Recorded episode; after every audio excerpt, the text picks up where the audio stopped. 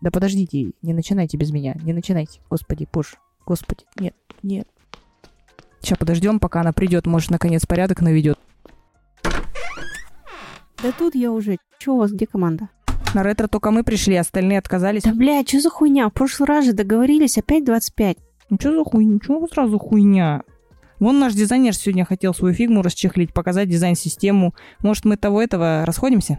Без ретро, блядь, мы никуда не расходимся. Это обязательные события. Сейчас будем корабль рисовать, стикеры клеить, песни петь, все, что вы любите, блядь. А, ничего, что мы еще и цели по спринту проебали, походу. Блядь, каждый раз одно и то же. Цели по пизде, ретро нахуй, блядь. Никто не приходит. Короче, вообще, ухожу от вас. Мижок у вас вообще.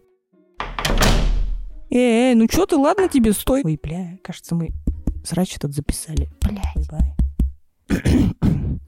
Коллеги, добрый день. Это дизайн-замес. А, все собрались или еще кто-то подключится?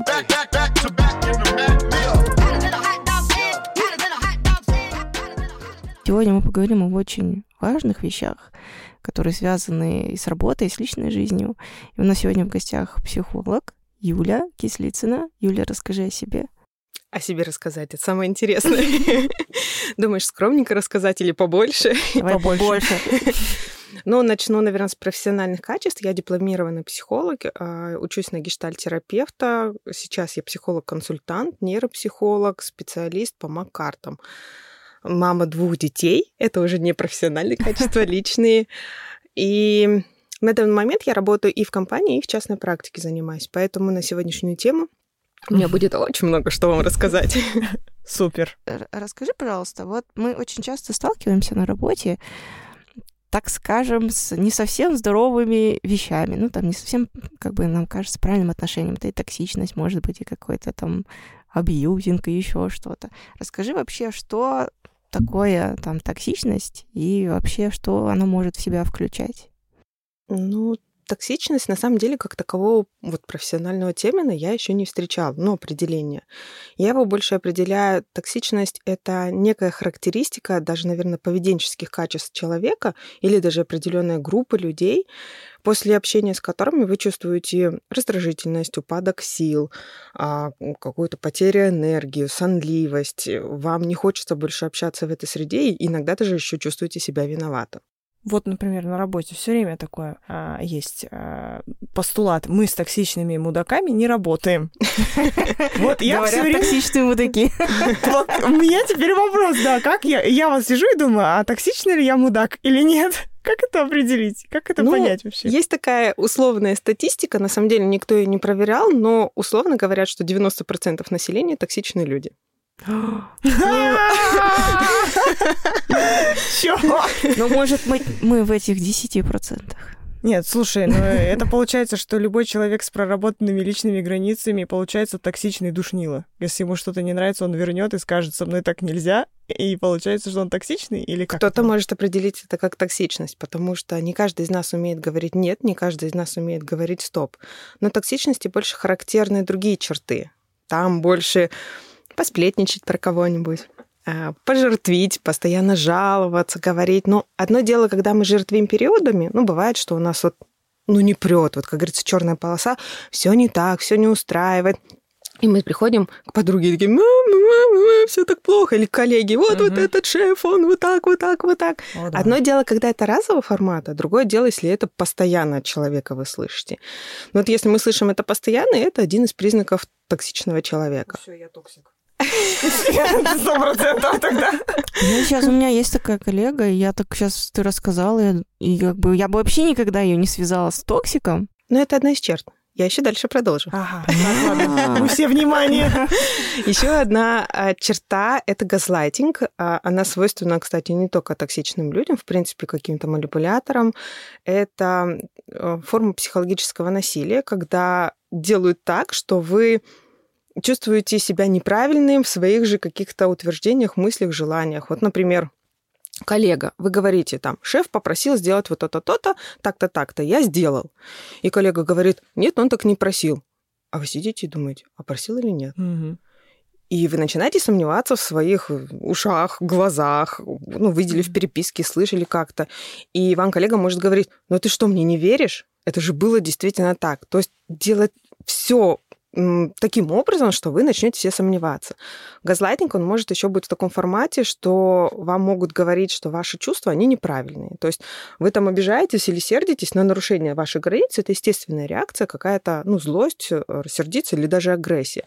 И вам говорят, ну что ты сердишься, это здесь неуместно, ты не должен здесь сердиться, это не так, чуть ли не вы должны радоваться. То есть вы начинаете сомневаться в себе. И газлайтинг, э, кстати, могу сразу порекомендовать такой фильм классный, называется «Газовый свет». Отсюда и пошел этот термин, 44 -го года, старенький, но очень актуальный на сегодняшний день. И там прям вот ну, красиво рассказано, показано, как люди, в принципе, газлайтят. Ну и еще, кстати, классный фильм «Иллюзия полета», а, там, где женщины просто говорили, что нет, такого не было. У нее был ребенок, я говорю, нет, у вас с собой не было ребенка. Нет, вы это придумывали. И она просто начинает настолько сомневаться в себе. Весь фильм держит напряжение. У меня вот вопрос про газлайтеров. Они осознанно, ну то есть вот они такие видят, вот сейчас есть возможность сказать, что этого не было. Ну, вот как это происходит? Почему они, ну типа, как они видят эти моменты, когда можно это говорить и кому? Ну, то есть у меня всегда было такое ощущение, что они специально видят какие-то моменты, где можно сделать такую вещь, mm-hmm. ну, типа перевернуть. И зачем вообще это ему нужно, газлайтеру? Ну, ты знаешь, Оксана, мне кажется, здесь есть два таких фактора. Ну, я бы отделила. Первое это когда люди делают специально. Ну, вот, например, в фильме, да, как иллюзия полета, mm-hmm. где там были какие-то свои мотивы, ну, чтобы женщина в это поверила. Ну, кто-то может намеренно делать, то есть выгородить себя, сделать виноватым тебя, ну, то есть подстроить. А кто-то, ну, в принципе, как и манипуляторы, и токсичные люди, чаще всего это делают неосознанно. Я вот знаю такую фразу, очень моя любимая фраза, что собака бывает кусачей только от жизни собачьей. Когда люди агрессируют, злятся, что-то делают неосознанно, а именно подсознательно, потому что они в этом выросли, потому что они к этому привычны. Ну, как-то среда иногда взращивает таких людей. А зачем это им? Потому что они по-другому не могут? Они по-другому не знают. И наша как раз-таки задача говорить людям, что они творят дичь. Ну, если они тебе потом нахер посылают.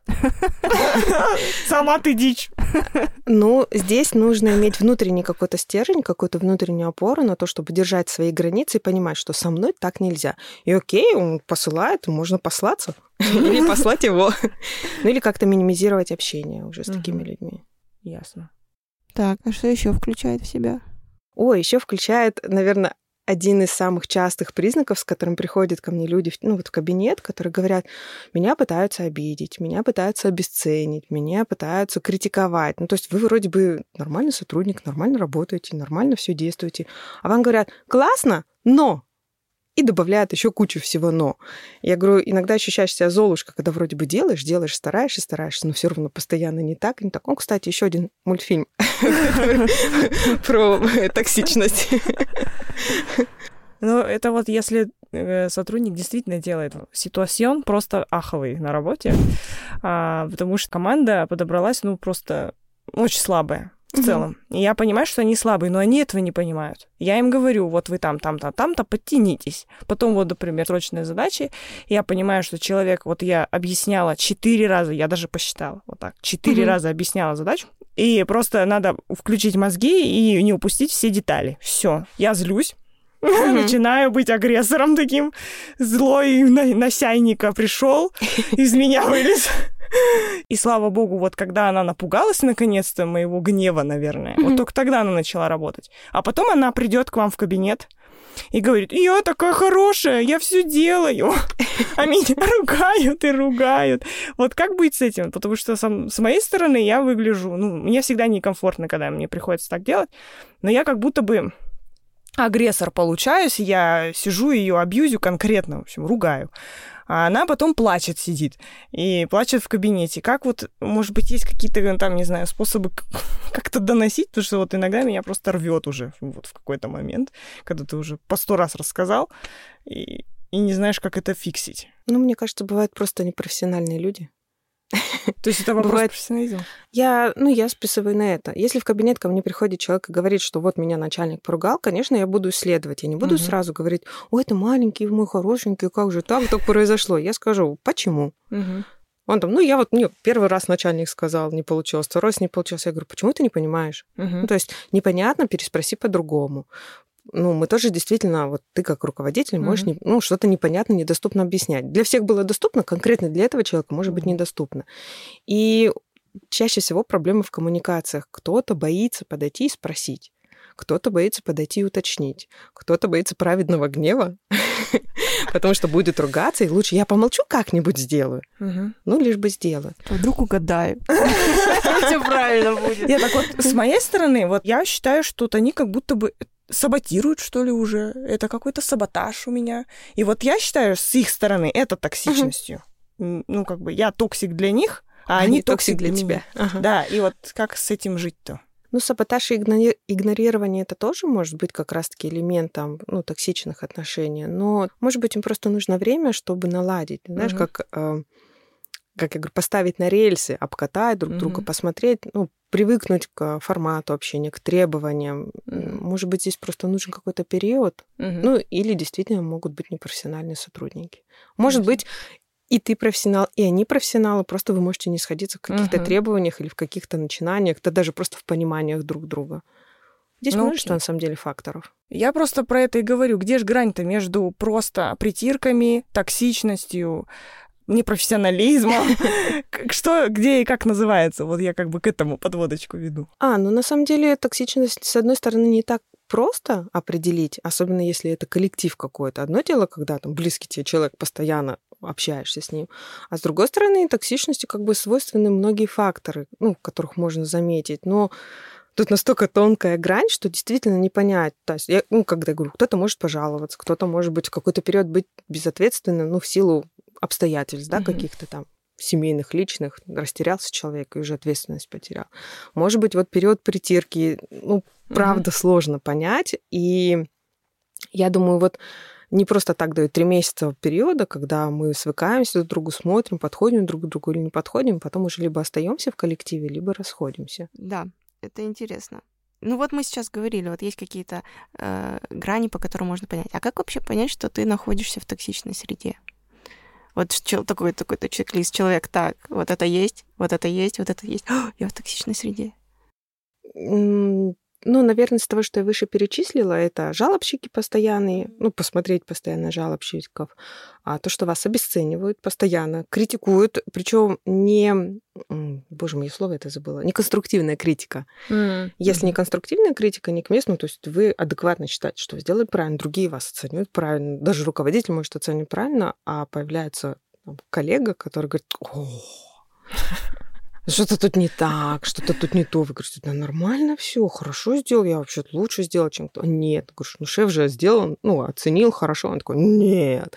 Ну и бывает, конечно, по жестоко, по жесткому критикуют. Обесценивание. А очень часто фактор, почему обесцениваю не просто как сотрудника, но и как человека. Допустим, такие фразы, ну, сделал, ну да, ну классно, ну мог бы и получше сделать. Ой, а что ты так вырядился? Ой, что ты так выглядишь? Особенно внешность. Это люди прям вот любят. Я вот худенького телосложения, и мне вот посчастливилось 13 лет назад работать в женском коллективе в open space. И я, я с тех пор поняла, почему говорят, что женский коллектив — это комок целующийся змей, потому что постоянно было, что ты такое платье надела? Ну вот с твоими ногами лучше так не делать. Ой, а что ты такая худенькая, еще что-то. Вот это токсичная среда, вот сто процентов токсичная среда, в которой, ну, вот мне хотелось оправдаться. Но потом я уже, когда начала ходить в терапию, я сказала, какая вам разница? Как хочу, так и надеваю, одеваю одежду. Все. Угу. И они такие, хоп, и отстали? Или они такие с другой стороны? Ну, в первое время они просто челюсти пороняли, сидели с такими квадратными глазами, смотрели на меня такие, в смысле, что наглости набралась? Я говорю, да. И на какой-то период они правда отстают. Но, как я говорила, собака бывает кусачей только от жизни собачьей. Они все равно начинают тявкать, гавкать и как-то контактировать. Я просто минимизировала с ними общение, ну и перестала контактировать. Ну, в open space заходишь, mm-hmm. все равно ты слышишь, о, опять. Ну, здесь уже вот, ну, как я сказала, внутренний стержень, который помогает опираться больше на себя, а не на мнение других людей. А если комплименты наоборот, ну, типа, ой, не ой, вырядилась, от, например, мужчины в коллективе. Ой, какое у тебя сегодня платье? Ой, какая ты сегодня красивая. И ты такой ходишь, бог ты мой, а можно я больше в платье не приду? Это вот токсичность или нет? Ну, тут вроде бы слова, посылы идут такого приятного формата, а сама подача, вот выражение, как оно дается, оно как будто критикующего формата. И у меня здесь разрыв личности происходит. Вот и я. Условный такой разрыв личности, да, что а что вы имеете в виду? Можно прям спросить? Так вам нравится или нет? Так как-то вот вы так говорите или нет? Возвращать, возвращать дичь человеку. Мгм. То есть ты, ты как бы сейчас, я вообще не понимаю, что ты имеешь в виду. Ну и все. И одевайтесь так, как вы хотите. Ну, естественно, по правилам коллектива. Ну да. В купальнике на работу, думаю, не каждый позволит Очень прийти. жаль, конечно. Не, Я могу и так. в купальнике. Но не буду. Ну, если вы не спасатель Малибу, К сожалению, у меня нет такого тела, как у Памелы Андерсон. у меня тоже. Да, но если бы даже было такое, тоже бы все равно нашли, что сказать, мне кажется. Просто Слишком большая грудь. Критикующие люди могут постоянно. Да, Мгм. слишком большая зарплата, слишком маленькая зарплата, руководство виновато, Аким виноват, правительство виновато, кто угодно виноват. И это вот свойство токсичных людей. Перекладывание ответственности тоже вот забыл вам ранее сказать, но вот он тоже им свойственно. И это прям кто угодно. Смотри, когда человек попадает в токсичный коллектив, вот там, естественно, я думаю, что люди не сразу на него могут вываливать. То есть это идет как-то постепенно. Какие могут быть там красные флаги, по которым в начале, прям в самом начале, когда все пытаются подружиться, сказать все, что хорошо, можно определить. Это может быть все, что угодно, или есть прям какие-то определенные Ну, вещи? Вот Косой взгляд, долгий вздох, я не знаю, что. Но это тоже, на самом деле, мы очень чувствительные существа, ну, мы, в смысле, люди очень чувствительные существа, и мы считываем и вербальную, и невербальную информацию. О том, вот как покосились, вздохнули или еще как-то. Но токсичным людям свойственно поначалу очень сильно с вами дружить, брать от вас как можно больше информации, личной информации, которую могут потом использовать против вас. Поэтому и говорят, помните, как наши бабушки и мамы чаще всего говорили в новой среде, не рассказывай всем много, помолчи, Мгм. помолчи. Ну, опыт родителей, как говорится, не пропьешь.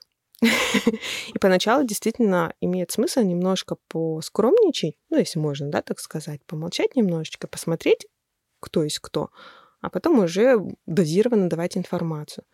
Ну, красные флаги. Наверное, вот обесценивание, критика, какие-то вздохи, какие-то...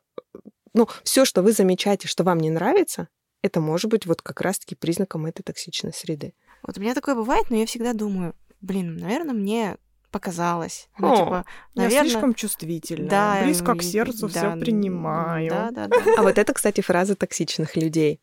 Это, скорее всего, вы когда-то это услышали. Это газлайтинг, который говорят, ты слишком чувствительный, ты близко к сердцу, понимаешь, вас начинают обесценивать. У меня есть любимая, од- одна из любимых фраз. Если вам показалось, то вам не показалось. Доверяйте себе. Доверяйте своим чувствам. Наше тело Мгм. никогда не обманывает. А вот токсичные люди могут вас в этом переубеждать. У меня прям мурашки пошли по я, коже. я вот сейчас сижу ретроспективно, начинаю вспоминать все свои коммуникации на работе когда-то давно и сейчас, и понимаю, господи, я вообще никогда не работала в нетоксичной среде. Но 90% людей правда токсики. Капец, что с этим делать? а? Какой, как отстроиться от этой фигни? Какой ужас. Держать опору на себя и свои границы. Ну вот у меня был пример, когда я еще устраивалась на работу, и сначала было ну, собеседование, потом переписка, скиньте документы, подготовьте там примерный отчет. Я говорю, какого формата вам нужен отчет? Мне говорят, ну, обычный отчет как отчет. Я говорю, ну, у вас там в Excel сделать, в какой-то другой программе сформировать. Мне начинают присылать аудио, что я, в принципе, не понимаю, когда вот ну, с текстовых сообщений, без предупреждений, да, на аудио, говорят, Юлия, вы что, не понимаете? Я вам уже столько раз объясняла. Я говорю, что вы мне объяснили? Я вас задаю конкретный вопрос, вы мне не даете конкретный ответ. Ой, ну все с вами понятно. Я говорю, ну спасибо, я с вами работать не буду. Они такие, в смысле? Мы же просто вас попросили отчет скинуть. Я говорю, я не готова работать в такой среде. И все. То есть на ранних этапах, если вы... Ну, вот я не допускаю такого общения со мной. Когда я задаю конкретный вопрос, ну, представляете, если это на этапе собеседования с меня просят что-то, не знамо что, я прошу дать более точную информацию, мне ее не дают, то, извините, нам не по пути. А как вот научиться этому? Потому что мы приходим, у многих такое отношение. Я пришел на работу, меня взяли, ура, давайте, я буду делать все, только оставьте меня, пожалуйста. То есть у нас мало у кого есть культура того, что не только меня выбирает, но и я выбираю тоже организации, в которых буду работать. Как научиться вот не бежать и отстаивать свои границы, понимать, что это действительно ты так чувствуешь, а не думать, ну, это мне показалось, ну, ладно, ничего плохого не хотели, ну, подумаешь, мне так сказали, ну, ладно, я потерплю. Ну, в первую очередь это идет, конечно, с детства, как нас взращивают, как нам еще родители в свое время умели говорить нет, и мы, слыша нет, не разваливались. И также мы, соответственно, можем говорить в ответ нет. Если этого навыка нету, то его нужно тренировать. Тренировать можно через знакомых, через друзей, прям учиться просить близкого друга, мужа, подругу, жену, там, давай вот сделай какую-нибудь провокационную вещь, а я буду тебе учиться тренироваться, говорить нет. Конечно, психотерапия в кабинете с психологом, может быть, групповая терапия, она тоже этому поможет, потому что в безопасной среде вы научаетесь этому говорить нет. Ну и опирайтесь на себя. Правда, опирайтесь на свои чувства, на свои возможности, то, что вы знаете. Плюс в коллективе можно еще опираться на трудовой кодекс, которого написано, что вы работаете там условно с 9 до 6, в субботу воскресенье у вас выходной. Все. В случае чего, если вам говорят, ну, ничего страшного, ну, ты посиди. Вы говорите, оплачиваться будет? Он говорит, нет. Открывайте трудовой кодекс и говорите, а так-то, так-то. Может быть, у вас будет а, прописан ваш список задач, ну, не во всех этих коллективах, к сожалению, есть. Ну, и вам начинает какая-нибудь коллега стопку вот так подходит, свою бросает и говорит, сделай. А вы такие, это не моя обязанность. И все. Угу. То есть крепко держать свои границы. Говорить нет. Говорить стоп. Я То есть даже начальника можно послать, сказать. Нет. Нет. Да. Вполне возможно, нет, и все. Просто э, люди, которые будут слушать подкаст, они не видят, но у Юли сейчас было удивление, когда я сказала, даже начальника можно позвать. И Юля такая, Типа, почему нет? Можно спать все. А, да, потому что вам с начальником не жить. Вам жить самим собой. Вот у меня... И будьте честны с себе. У меня был коллега, который говорил, вот мы с тобой так близко работаем, уже там сколько там, полтора года вместе работаем. Такое ощущение, что мы уже давно женаты и живем вместе, и все время вместе время проводим, потому что большую часть времени ты проводишь на работе. И по сути дела ты как будто бы живешь со мной, а я с тобой. И вот тут бы я поспорила, как будто бы оно так и ощущается на работе. Ну, а смотри, Лер, если тебе комфортно перерабатывать, комфортно нет, оставаться конечно. в выходные... Господи, господи, нет. Э, ты знаешь, я бы тут сказала, что работа не одна единственная. Работу всегда можно найти. Я просто еще сам по себе такой человек, что окей, я не буду работать психологом, там, ну, не будет условно работы, там, не дай бог что-то случится, я пойду мыть полы. Для меня деньги не пахнут. Я пойду, ну, не в, в рамках УКРК, конечно. я, я найду работу в любом случае, я в этом уверена, потому что, ну, если держаться за одну единственную работу и думать, что это последняя работа и там последний шеф, то, конечно, вы будете делать все. А если у вас изначально в голове мысль о том, что, да боже мой, я достойный человек, я не позволю с собой так общаться, лучше я сменю работу и шефа, чем я буду вот в этой вот болоте сидеть в этом. Все. Вот это я как мантру потом выпишу себе куда-нибудь. Приклею на холодильник. Тату на руке. Тату набью, я достойный человек. И каждый раз, когда идешь к шефу, три раза прочесала, и пошел. Я вообще, когда закончила, ну, у меня образование, это организационный психолог. Психолог, который работает в организациях. Еще в моменте, когда мне приходилось искать место практики, вы не представляете, сколько компаний перепугалось от того, что к ним придет психолог. Почему? Я представляю, почему. А некоторые руководители, они говорили, вы же нам людей поломаете. Я говорю, в смысле поломаем? Он говорит, ну они захотят уходить, они не будут у нас перерабатывать. Я говорю, да, мы взращиваем самоценность. Мы, психологи, взращиваем ценность человека. Мы не позволяем садиться на шею, отставить свои границы. Он говорит, ну нет, так не пойдет. Я говорю, ну люди не роботы. Им свойственно ошибаться, уставать, и их э, выгорание какое-то происходит. Так нельзя. Ну, некоторые компании, которые э, интерес был именно в людях, они брали, мы приходили с ними, проводили какие-то ну, там, вещи, тестирование, просто собеседование с людьми, и я замечала, то есть, что у вас сотрудник уже выгорает, его быстро в отпуск. Он говорит, через три месяца. Я говорю, через три месяца у вас сотрудник просто уволится или уйдет на больничный, но очень долгий. Ну, то есть а, те компании, которые заинтересованы в людях, они не будут вами пользоваться как какими-то машинами или роботами они будут, правда, уважительно к вам относиться. Но это не отрицает о том, что они кусачие собаки. Не встречала таких. Знаете, вот... К сожалению. Людям присылают оферы, в которых указано, что э, три сессии у психолога в плюшках. Это это говорит о том, что компания зрелая и готова работать с сотрудниками? Это говорит о том, что они уже на пути к работе с сотрудниками. Они хотя бы заинтересованы в том, чтобы ну, проводились какие-то вещи. Вот я как раз и хотела спросить про корпоративного психолога, чем он может помочь и какая у него этика. Вот, допустим, приходят, допустим, два разных человека, ну, может, из смежных уже подразделений, и один на другого там шкнит, другой на, тоже на, на того же агрится, короче, они друг друга не любят, и, допустим, один говорит, ну все, я завтра пойду и его, ну, не знаю, подставлю, уволю, там, не знаю, что угодно. И вот в этом случае психолог как должен себя вести? Что он может сделать? Или ничего он не должен вмешиваться? Или как вообще? Да, давайте сначала задачи организационного психолога, да. и потом это Да, в общем, короче, у меня микс, простите, я аж тут прямо, я понесло. Вот. Ну, э, разные психологи делают разные задачи. Бывает, что организационный психолог, он занимается просто, в принципе, коллективом. То есть он смотрит, кого нужно продвигать, кого нужно оставить, где можно взять, ну, на будущем в какие-то руководящие должности. Есть психологи, которые, как в сериале «Миллиард», миллиардер. Вот, вот, вот, да? я про эти миллиарды Где она там вспомнила. прокачивала их. Ну, там такой фильмовый психолог, это нереальный психолог, так не бывает, там нарушение на нарушение этики. Ну, да. Психолог не должен рассказывать руководству о том, что говорилось в кабинете. То есть он может в целом сказать, что там сейчас у сотрудника проблемы, и, ну, то есть там нужно какую-то отсрочку дать или еще как-то решить ситуацию, но он не может никогда говорить. Это правило этика не позволяет. Если вот как э, ты рассказала, случай, что кто-то на кого-то злится, там пытается как-то подставить, работаешь с самим человеком. Я работаю с самим человеком. Говорю, почему ты злишься? На основании чего ты хочешь поставить? То есть его интересы. Почему он кусачий? С чего ты взял это такое? То есть чаще всего это проблема не в других, а в самих нас. Почему мы так реагируем? С чего у нас такие мысли появляются? Угу. То есть можно подчинить человека, и конфликт исчезнет. Так что ли? Ну, за раз человека не починить. То, что человек живется ну, год, там, 10, 20, 30 лет, за одну сессию это точно не починить. То есть организационный психолог это тоже типа как личная терапия в разрезе работы. Если это ну, включает в его обязанности. Опять же говорю, есть, которые просто структурой занимаются, есть, кто там прокачивает тимбилдингом занимается, есть, кто вот сидит и в случае чего может принимать. Но, опять же, если идет пересечение, ну, там, родственники какие-то, близкие друзья, их уже в отдельную терапию направляют отдельно, точечно. Но чаще всего в компаниях нету такого, чтобы был ну, вот, штатный психолог, который консультирует в случае чего, если у них там разозлились на кого-то и куда-то пошли. Чаще всего это именно прокачка, в принципе, структуры коллектива. Угу. Ну, то есть, вот, вот возвращаясь к тому, да, вот, что если в офере присылают у вас там три сессии с психологом, то есть это, типа, хороший показатель. Это определенная плюшка, и я думаю, что э, как минимум, что компания заинтересована в том, чтобы были психологически здоровые люди и какой-то климат создавался комфортный.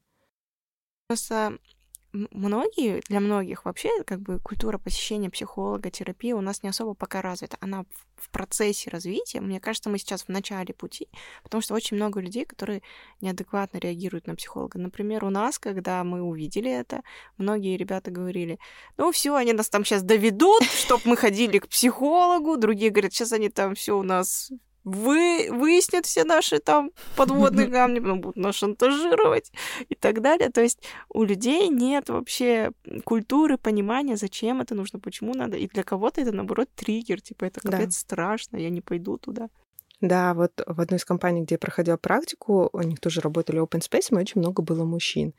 И девушки такие, ура, психолог, как здорово! Как-то на энтузиазме многие слышали, собирались пойти или уже ходили. А мужчины сказали, ну, я что, псих, что ли, какой-то? ну, нет. Или вот как ты, Оксана, говоришь, да, что, там все тайны у нас узнают. И мне долгое время приходилось, в принципе, рассказывать людям то, что этика правила психолога не позволяют распространять информацию.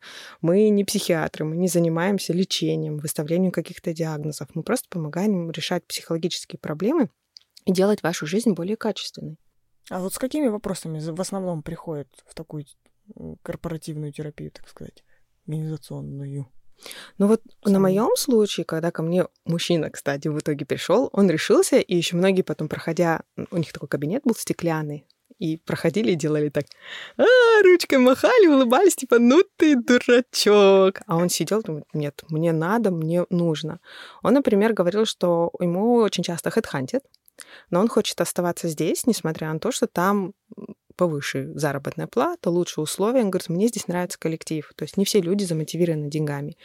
И мне, говорит, внутри просто идет такое, что, ну, мне же, говорит, семью кормить, как бы деньги нужны, но коллектив, он же важен. То есть он внутри чувствовал какую-то, ну, нестыковку между требованием снаружи, семьи, социума, каких-то там правил, условий, и внутренне о том, что мы здесь комфортно, ему хочется здесь оставаться. И вот он с этим ко мне подходил, говорит, как решить эту проблему, как с этим справиться. А бывают вопросы типа, а, у меня отношения на работе, я не могу ужиться со своим Хочется крашем. В таких случаях я бы, если бы ко мне так подошли, я бы перенаправляла уже в личную терапию, ну, человек на постоянную в личную терапию, потому что организационный психолог не может решать личные вопросы и делать постоянную терапию людям. Так они же, получается, не совсем, ну, типа, личный вопрос. Он же прям на работе этот личный вопрос сидит. Ну, он же личный. Ну, он же на работе. Да, ну и, кстати, это же не во всех компаниях приемлемо, в принципе, заводить отношения. Я думаю, тоже не просто так правила прописаны эти. Тогда у меня вот сейчас вопрос. Три сессии у психолога. Вот, допустим, человек соглашается, он приходит в эту организацию говорит, где мои три сессии? А три сессии у психолога у штатного психолога или они оплачивают кого-то? Да. И что тогда он-то может решить? Ну, например, такой случай из миллиардов. Да, возьмем миллиардеры. Я забыла, как он называется. Миллиарды, по-моему. А, ну вот. Uh-huh. В миллиардах. Он такой, у меня ничего не получается, все из рук валится, все не так, все не то, все вот, вот, вот, ну вот просто какая-то на работе все идет не так. Он так приходит и говорит, так, и включается некий коуч, не сколько психолог, сколько коуч. Психологи в университетах должны учить коучинг, чаще всего это программа. И он, что называется, так боксеров так плечи разминает, такой, так, соберись, что у тебя произошло. Ну, это я условно, я сейчас утрирую, конечно. Ну, да. На самом деле, просто сидишь и исследуешь. Э, задача психолога, в первую очередь, это исследовать, что происходит с человеком, почему это произошло, в связи с чем это произошло. Ну и человек даже просто проговаривая какие-то свои вещи, он уже начинает многое понимать. Ну, я не знаю, еще может быть пример там стычки с руководством. Или вот у нас токсичная среда, как мне там обходиться, как мне с этим быть. И психолог уже даже, если действительно замечает токсичную среду, он уже может э, подходить к каким-то там HR кадрам и говорить, что нужно организовать некую систему, может быть, какой-то тимбилдинг, может быть, какой-то тренинг, на котором смогут прокачать людей и научить их действовать правильно в коллективе. То есть есть правильно и есть неправильно? Ну, если эти правила и неправильно, и неправильно, это ну, как бы заведены в коллективе. Mm. Просто правильно, неправильно, это же все условно. Для нас вот сейчас с вами правильно где-то сидеть ножками болтать, а для кого-то это будет что это такое, это неправильно. Для кого-то правильно ходить там в белых рубашках и общаться только на «вы», а для других ребят да хоть в купальнике ходите. Вы, главное, делайте свою работу и можете не присутствовать в офисе, просто выполняйте. Оно все же условно. А как узнать, что есть вообще этот психолог? Ну, то есть это кому идти? Потому что я думаю, что, возможно, во многих организациях он есть. Просто люди не знают, что можно кому-то обратиться, например, даже под, по поводу токсичной среды. Или у человека там вот такой вот внутренний конфликт, да, допустим, как ты рассказывала с кейсом, с угу. офферами. Как узнать? Куда идти? В HR? Ну, я думаю, это как минимум должны сразу говорить о том, что, ну, когда вам о компании рассказывают, ну, то есть вы приходите устраиваться, и говорят, вот у нас такая-то структура, у нас так-то организовано, и как минимум должен сказать. Нет, такого ага. не говорят. Нам даже про страховки там медицинские. А чё? Страховку вам обещали? А, не, не будет. А когда вы договор подписали, там же все это прописано. Пофиг. Там, е- там есть пункт, и потом... Мелким шрифтом, да? Да, но потом это... Сейчас нету, а через месяц. Там. Ой, мы еще не заключили договор там с кем-нибудь, а поэтому у вас ничего не будет. Дайте-ка я приду к вам в компанию. Точно. Профессиональные услуги. Закатываю скандалы. Я, кстати, тоже так говорю, моя. Это основная вещь, это истерика, secret weapon. Встаю и начинаю из него. Нет, просто требуйте то, что вам положено. Ну, естественно, HR же, он как бы знает весь структурный кадровый состав, ну, сколько сотрудников какие не идут, можно обратиться, позвонить, зайти, сказать, ребята, у нас есть тут психолог? Если есть, могу ли я обратиться по какому-то там своему вопросу? Да и все. Нет, HR такие, псих какой-то наняли, непонятно. Ой, я помню, я довела, вот устраивалась на работу как-то, и я проходила, типа, инструктаж по технике безопасности и трудовой безопасности, и что-то она там рассказывала про психотропные вещества на рабочем месте, что принимать нельзя. Я говорю, слушайте, а если у меня, ну, там, не знаю, за, за лофт мне прописали, типа, что мне делать? Типа, я же, ну, как бы, оно же считается, она так на меня глаза учит, ну, вас же должны были здоровыми сюда нанять, а не в депрессии. Я такая, Типа, что? Сейчас больно было. Это, это когда человек не понимает то, что он говорит. Так вот это вот признак токсичной компании или нет? Мне кажется, это признак некой неких незнаний. Ну, если правда человеку объяснить, что вы понимаете, что депрессия это когда люди могут прекрасно там работать, ну, под препаратами, они могут нормально работать, выполнять свои трудовые обязанности, и это хоть и болезнь, которая в НКБ, да, там 10-11 прописано, говорит, но люди прекрасно с ней живут, справляются как-то. Так же, как вы чувствуете насморк, вы брызгаете нос себе. Если это человеку объяснить, то хотя бы какое-то зерно мы в него посадим, и он уже хотя бы задумается. Ну, это такая, ну, я бы сказала, легкая безграмотность, которая, ну, правда, людям иногда словами через рот можно решить очень много проблем. И людям иногда достаточно пояснить и объяснить. Ну, да, наверное. Еще, кстати, а почему можно ходить к психологу? Причем даже это, наверное, групповая работа, когда про технику безопасности рассказывал, тоже вспомнил, когда я устраивалась. Там биот, э, ну, техник безопасности, что там, как же расшифровка такая длинная, и охраны, труда. И там в основном мужчины. Причем мужчины такие уже в возрасте, ну тут они видят молоденькую девушку и такие, о, надо же, к нам пришла такая красотка. И начинается такой некий как харасмент. Кто-то такой подходит, может быть, вам чаю, кто-то пытается приобнять. Я такая, воу-воу-воу, говорю, давайте-ка полегче. Говорю, что у вас тут такое творится? Фу, я даже сдержать не могу, меня аж комок горы тошнотворный подкатил от этого. Ну, опять же, здесь же про границы, да, и если это в среде попадается, такое не обязательно, да, может быть, это даже близкие какие-то, коллега, который сидит рядом, тут можно брать психолога, руководителя и HR и садиться разговаривать, что у нас есть такое в структуре, это в команде происходит или там соседних отделов, пожалуйста, решите этот вопрос. Если этот вопрос не решается, берете свои вещи и уходите. Это опять про самоценность. Про самоценность. Да, Вы и про границы. Про проговорили про эту технику безопасности. Я когда устраивалась на одну работу, там у нас тоже была техника безопасности. Э, жуткий, просто, я не знаю, это мне какой-то э, психологическая травма. Я до сих пор... Они показывали пожар в офисе, и как люди падали из окон, выпрыгивали. Это страшно вообще, во-первых. И я помню, это до сих пор прошло три года. Mm, это, я тоже помню. Это тоже психологическое насилие, просто без разрешения. Готовы ли вы это смотреть? Да, кстати. Хотите ли вы это смотреть? Просто. Классный поинт. Типа, Смотрим. это sensitive контент, обычно же как-то предупреждают, угу. а тут, да, просто нам вывалили этот видос, и типа, нате, наслаждайтесь. Вот посмотрите, что бывает, если не соблюдать пожарку безопасности. Мне кажется, им свойственна шоковая терапия. Я помню, да, это жуть просто. Э, Причем это даже есть э, психологи, ну, это не совсем этично, конечно, но есть такие психологи, которые используют ну, такую шоковую стрессовую терапию. Для кого-то это действует, а для кого-то это остается травмой, психологическим насилием, который потом приходится прорабатывать со своим психологом. Потому что, да, об этом должны предупреждать. Об этом должны говорить. Ну и потом, вы можете закрыть глаза, можете уйти, сказать, выключить. Вам такое не надо показывать стоп. Вовремя сказать стоп. Вот опять-таки, да. Ну, так типа нельзя же. Ну, типа это обучение по технике безопасности. Если это не обучение, это запугивание. Кто же обучает из окон прыгать? Ладно. Нельзя делать. Убедила. Это правда не обучение. Черт, Оксана, в каком ужасном мире мы живем? Я прям сижу и содрогаюсь. Было очень страшно. Но если возвращаться к токсичности, вот мы говорим про токсичность, про токсичность именно в командах, в группах.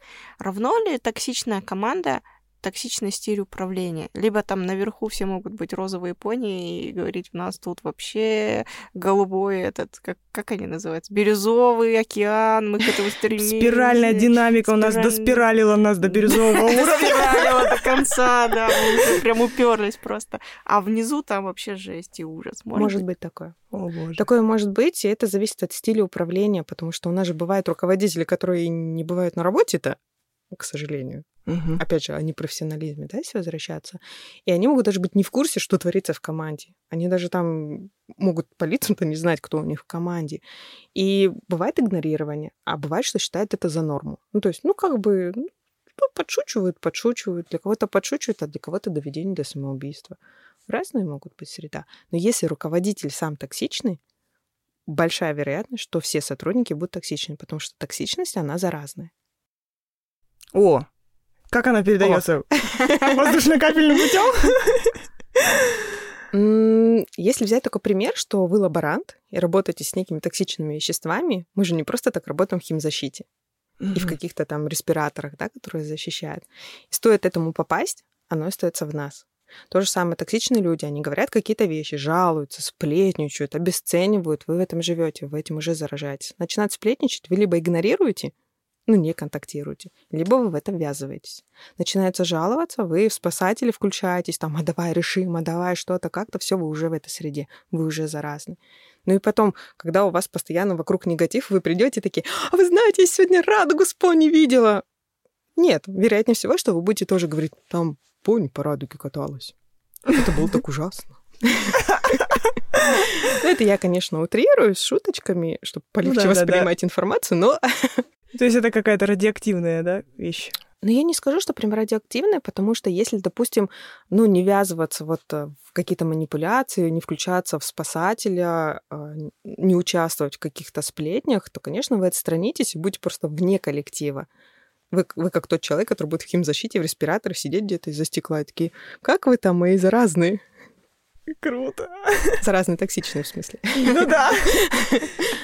Я вот просто думаю, вот а, у меня как бы в карьера-то уже, ну, выросла до руководящего уровня, и когда я работала просто, с- ну, стан- стандартным сотрудником, я могла абстрагироваться от этой всей истории и не ввязываться в токсичные эти коммуникации, в игры престолов и так далее. Но сейчас это вообще практически нереальная вещь. Если ты не ввязываешься в, ну, в это, ты не выиграешь вообще ничего. Ну, то есть тебя просто задавят, а потом раз- разжуют и вы, выбросят.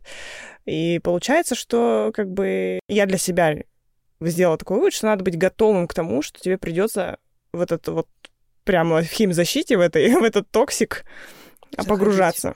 Э, Хочешь ты этого или нет. И, если честно, меня ломает. Я уже сколько лет тимлид, я все равно ломает, я не хочу туда. А что ты хочешь выиграть?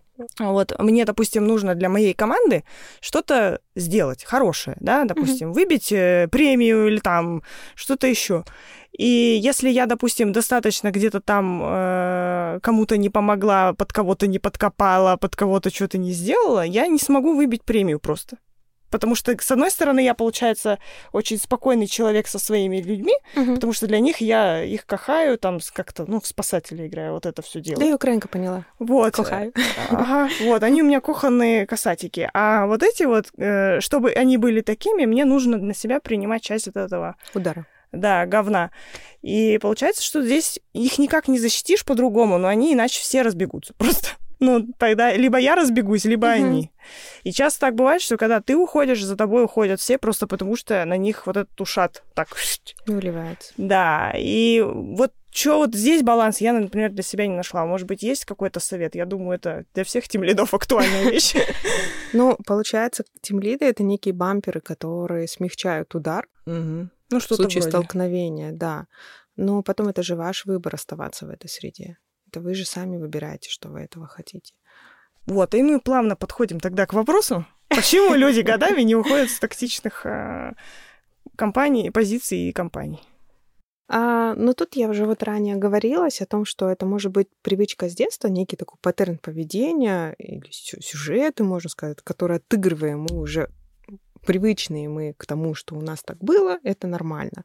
Кто-то вырос в нормальной среде, когда родители научили отстаивать границы, но при этом, попадая в общество, начинаешь заражаться этой токсичностью, и тебе говорят, ничего, это же нормально. Ну, мы тут всегда так подшучиваем, чего ты обижаешься? Ну, вот это вот обесценивание начинается, и вы начинаете в себе сомневаться, как это, почему. И просто как в болото, в зыбучие пески вот попадаете и начинает постепенно, постепенно, постепенно туда затягивать. Просто не знаете, как она может быть иначе. Ну, правда, можно не знать, как может быть иначе. Потому что это считается нормой.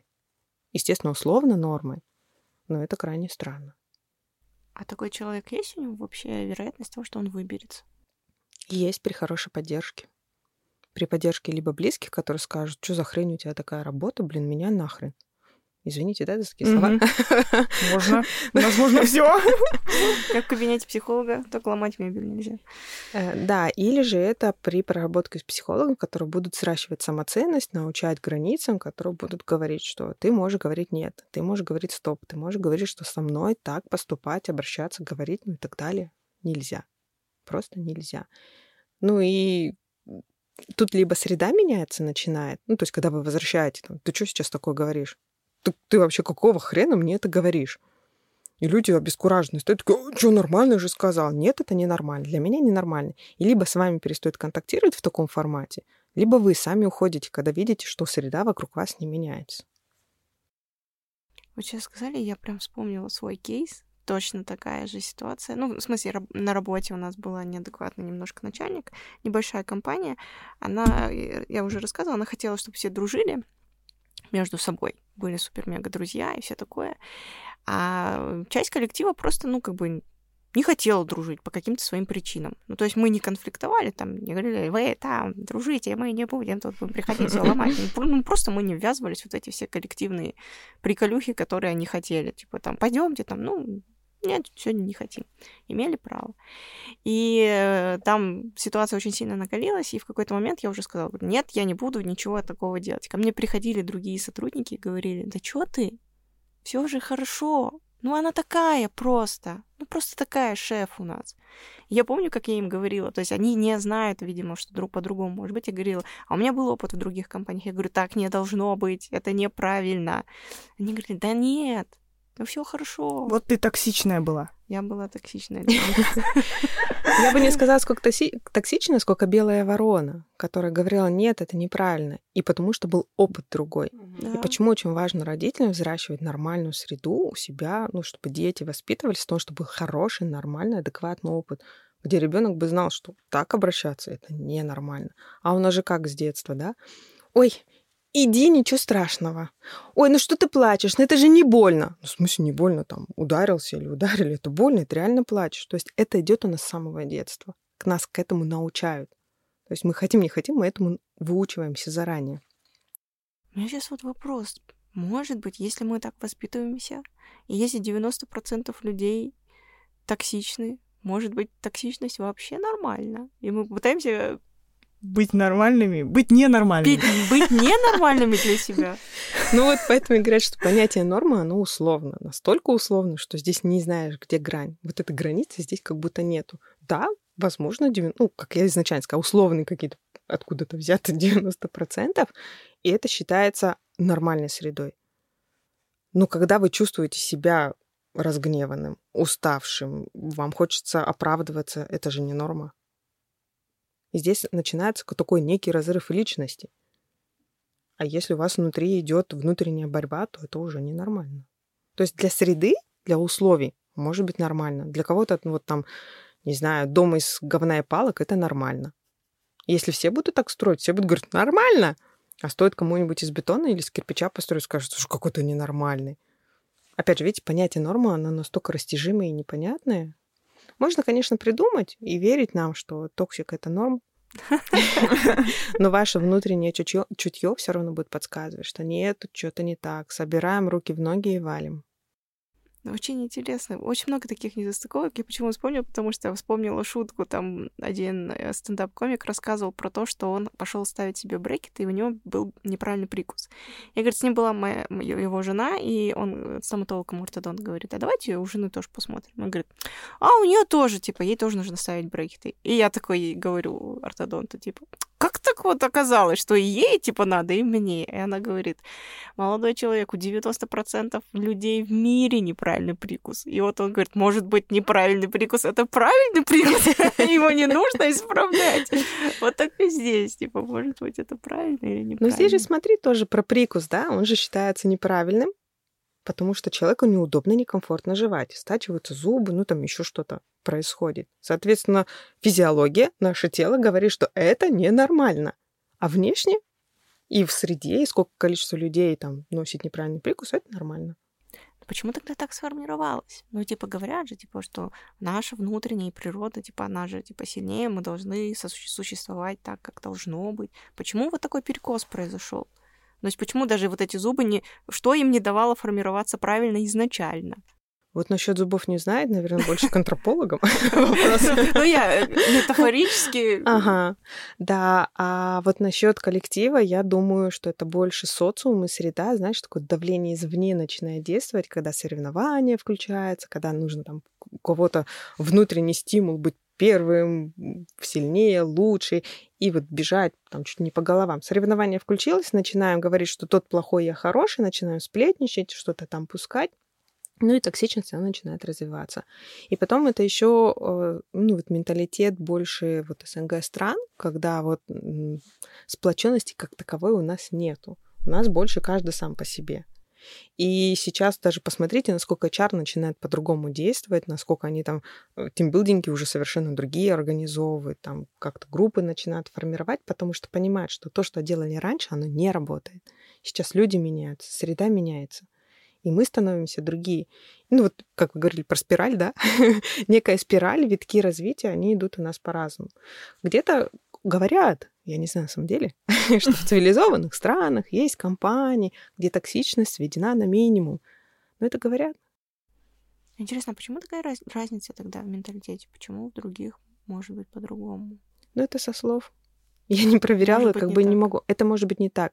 Потому что вы, когда устраиваетесь в компанию, даже если вас кто-то порекомендовал знакомым, будет говорить, шикарная компания, крутой коллектив, все так слажено. На собеседовании вам будут говорить, как у вас здесь все шикардосно и как вас хорошо ждет. А как только вы окунаетесь, то есть вам говорили, это пески, такие классные пески, а окунулись, а это оказались зыбучие пески, и вас засосало туда. Как страшно. Удручающе, да? Типа, нет даже маленького просвета в конце туннеля. Нет, на самом деле э, просвет есть. Я говорю, если мы, каждый из нас, ну хотя бы большинство, будут говорить, нет, со мной так общаться нельзя, то человек начинает призадумываться, а какого же хрена я действительно так общаюсь и делаю людям больно. Ну какая-то некая саморефлексия будет включаться. И, возможно, он сам начнет меняться. Возможно, он пойдет к психологу, который три соси у него есть. Он скажет, ну что-то тут сотрудники на меня жалуются. Он действительно может не понимать, почему. Потому что он-то вырос в этом и считает нормально. Ну, это подсознательный чаще всего процесс. Я сейчас не беру тех, кто делает это намеренно. Ну, то есть бывают те, кто делает специально. И это подсознание мы начинаем возвращать людям, а, потому что мы зеркала друг друга. Мы возвращаем, что кто-то что-то делает не так или так. То есть нас кто-то погладим, говорим, ой, классно, мне приятно. И в следующий раз человек знает, как сделать вам приятно. Или вам подошли, дали подзатыльник, и вы такие, эй, блин, ты что тут делаешь? Не надо так со мной обращаться. И в следующий раз, вероятнее всего, что человек это не повторит. Но может и повториться. Здесь вот вопрос границ. Насколько вы готовы повторять, что с вами так нельзя, и что рано или поздно до человека дойдет. Или же вы сказали раз, два, три, и все, и до свидания. Мне вот это «до свидания» э, очень нравится. Но у нас в культуре как будто бы так не принято. Нас учили терпеть до последнего. Нам говорили, фу, побег — это позор. А что ты не можешь даже года вытерпеть вот в этом вот? И ты такой сидишь, думаешь, блин, ладно, потерплю я. Хотя бы год. Такой натужился. Ладно, вот что с этим делать? Как побороть это все и не считать себя каким-то ненормальным, что ты не хочешь это терпеть? Выбирать себя и опираться на себя. Это слишком просто звучит. Мне надо понять. Звучит просто. На самом деле очень сложно. Даже есть опыты такие в советское время показывают. Черно-белый фильм, когда в, а, в такую комнату, где сидят от 8 до 10 человек, заходит один человек. Он смотрит, там цилиндры черного цвета. Один человек говорит, какого видите, ну, у него спрашивают, какого видите цилиндр? Говорю, черного цвета. Все остальные люди говорят, белого. И задача этих людей — отговорить человека, заставить себе сомневаться. И здесь было очень много, ну, а, этот опыт проводили на нескольких людях, и только один человек смог отстоять свое мнение. Только один. Остальные люди под социум, под множество людей, ну, такой, ну, раз остальные говорят, значит, это не так. Правда, опирайтесь на себя, если вы видите своими глазами что здесь творится что-то неладно. Если вы чувствуете, если вам некомфортно, вы говорите «нет, со мной так нельзя», но люди продолжают, если вам там мама, муж или еще кто-то говорит «оставайся, да потерпи», не терпите. Будьте сукой, будьте стервой, будьте эгоистом, но выбирайте себя. То есть, получается, если тебя никто не поддерживает, то ты, выбирая себя, выбираешь быть один, без социума, в котором ты существуешь. Ну, у меня здесь есть и плохие, и хорошие новости. Круто. Начнем с плохих.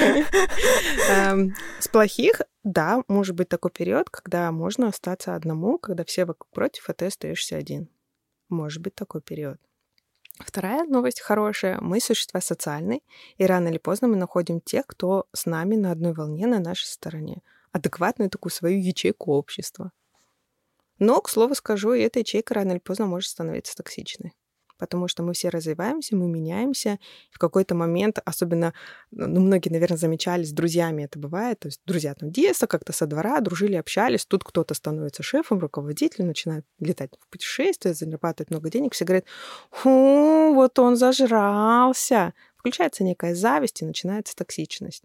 И в этот момент мы либо человеку возвращаем, типа, ну, блин, чувак, ну, что за фигня? И либо возвращаем, человек начинает задумываться о том, что он какую-то дичь творит, но это, опять же, внутренние позывы, да, какие-то человека с чем-то связанные зависти. Или же мы меняем нашу вот эту среду и делаем свою какую-то новую, или вливаемся в какую-то новую. Все время приходится двигаться и менять э, окружение, получается. Так не бывает, да? Что... Ну, движение жизни. Да, у нас есть круги такие,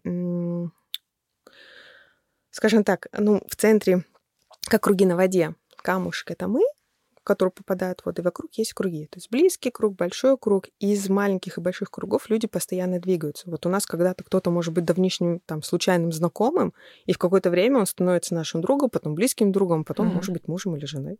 Mm-hmm. То есть по-разному. Но эти движения, они постоянно происходят. И сейчас вот мы про это говорим, я понимаю, что, в принципе, невозможно ни разу за жизнь не попасть в токсичную среду. Ну, мне кажется, что да так или иначе мы все равно попадаем.